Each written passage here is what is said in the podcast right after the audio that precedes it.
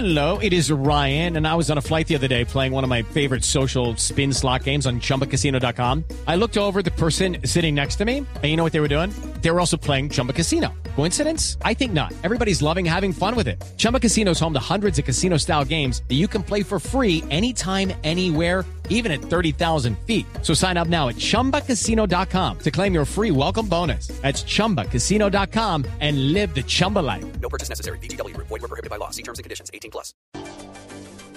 9 de la mañana, dos minutos, las noticias, las más importantes a esta hora en Blue Radio. Mañana se reactivará una nueva fase de diálogos de paz entre el gobierno y las FARC en La Habana, Cuba, donde se abordará el tema de la participación política de la guerrilla. El miembro de la delegación de las FARC, Andrés París, envió un mensaje a los partidos políticos en Colombia para que acompañen un plebiscito a favor de la paz.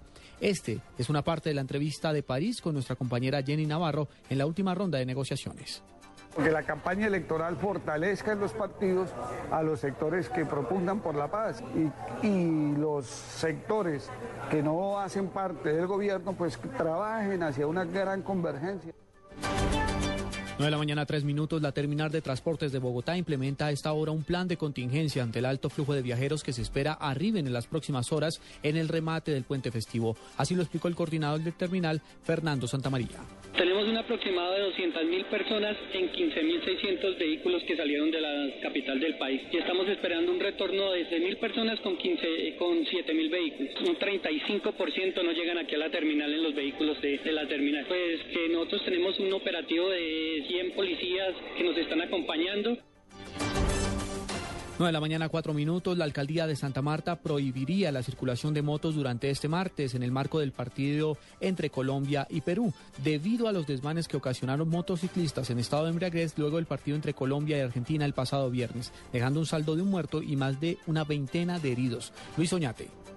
Entre hoy y mañana, la policía y la alcaldía de Santa Marta esperan oficializar la medida a través de la cual se prohíbe la circulación de motos en el perímetro urbano de esta capital durante las horas de la tarde y la noche del próximo martes, día del encuentro Colombia-Perú en Barranquilla. El reporte oficial señala que durante el festejo del empate entre Colombia y Argentina, muchas personas en alto estado de alicoramiento y en moto se tomaron las calles de la ciudad, ocasionando innumerables accidentes y desmanes en varios sectores. Una joven de 15 años quien se movilizaba como parrillera en una moto fue la víctima fatal de estos hechos, mientras que en clínicas y centros de salud fueron atendidas más de 20 personas heridas en accidentes de tránsito. Asimismo, la policía reportó que se inmovilizaron varios vehículos. Con la medida de prohibir la circulación de motos, las autoridades buscan prevenir accidentes y desmanes. En Santa Marta, Luis Iñate Gámez, Blue Radio.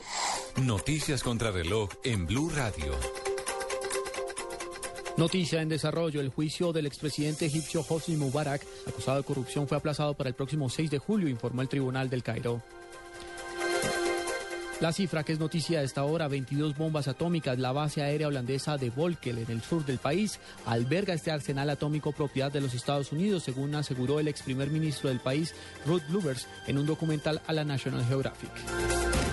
Y quedamos atentos al escándalo de espionaje en los Estados Unidos. Todo intento de extradición del estadounidense Edward Snowden, autor de las revelaciones sobre el programa de vigilancia de comunicaciones, será un proceso largo y complicado. Así lo estiman expertos en Hong Kong, donde se encuentra el exmiembro de la CIA que filtró la información. 9 de la mañana, 6 minutos.